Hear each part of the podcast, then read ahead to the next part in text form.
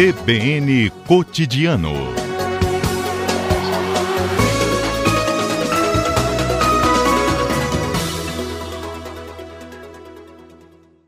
É, e a secretária diz que no momento atual já há uma possibilidade que para o mês que vem, em setembro, sejam anunciadas novas liberações, uma flexibilização maior para esse setor.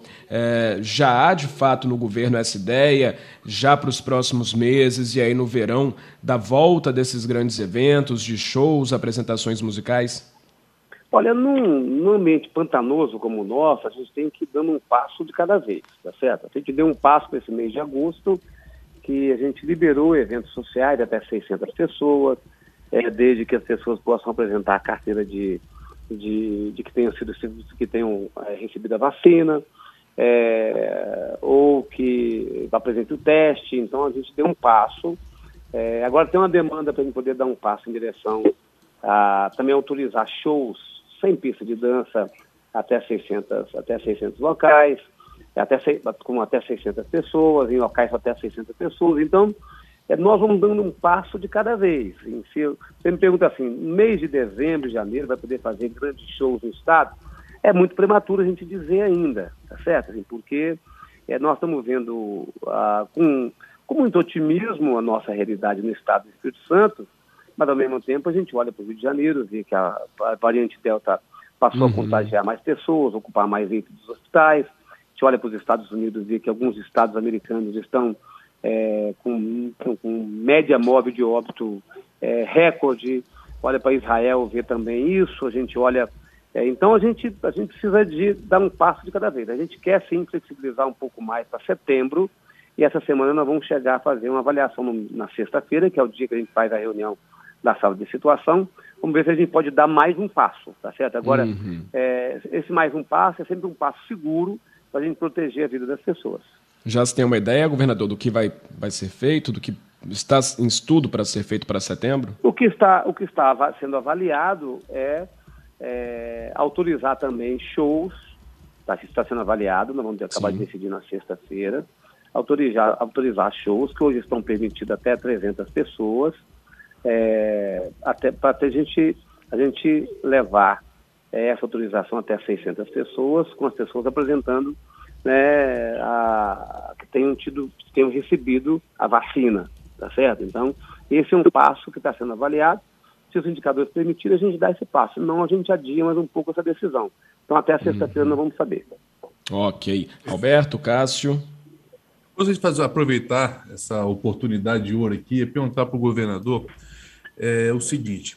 Governador, a gente, como está vivenciando um momento novo e o Espírito Santo vem dando exemplo aí na vacinação e de forma na vanguarda aí a grande parte da população já vacinada, inclusive com a segunda dose. Se o governo, é, são duas perguntas em uma, se o governo vai analisar a liberação, por exemplo, de shows mediante a comprovação de vacina e se também ele vai exigir dos seus servidores que aqueles que tiveram oportunidades de ter vacina e não tomar a vacina, se vai tomar alguma medida em face desses servidores. Uhum. Bem, é, primeiro, o, com relação ao show, sim, se a gente liberar, é, hoje você tem shows sem pista de dança até 300 pessoas, tá certo? Então, e não precisa apresentar a carteira de vacina.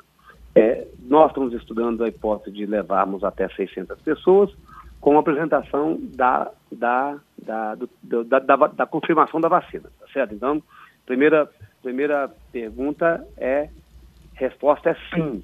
A gente está fazendo essa avaliação com o número de pessoas controladas ainda é, no ambiente, tá certo? Sem, sem, sem, sem, sem uma, uma, uma confraternização, uma uma interação é, mais forte, seriam shows né, é, de, forma, de forma mais organizada. É, exigir dos servidores, nós já tomamos uma decisão, estou aqui tentando lembrar qual é, qual é a decisão que a gente tomou, mas nós já exigimos dos servidores, principalmente dos servidores da saúde, que ele tem que tomar, que ele tem que tomar a vacina. É, e tenho que verificar aqui se alguma outra medida já foi anunciada, mas acho que não mas eu, eu, eu sou defensor de que o servidor público, né, ele, ele, ele, ele, se ele tem a oportunidade de tomar vacina, ele tem, ele tem que tomar, tá? Você tem que tomar a vacina, é, e se ele não tomar, eu acho que tem sim, de alguma maneira, ser penalizado. Enquanto a entrevista aqui vai seguindo, eu vou ver que medidas já foram tomadas com relação a isso, eu posso te responder com mais detalhe, Alberto. Tá? Tá joia. É, Cássio? Só para complementar também, nós não temos muito tempo.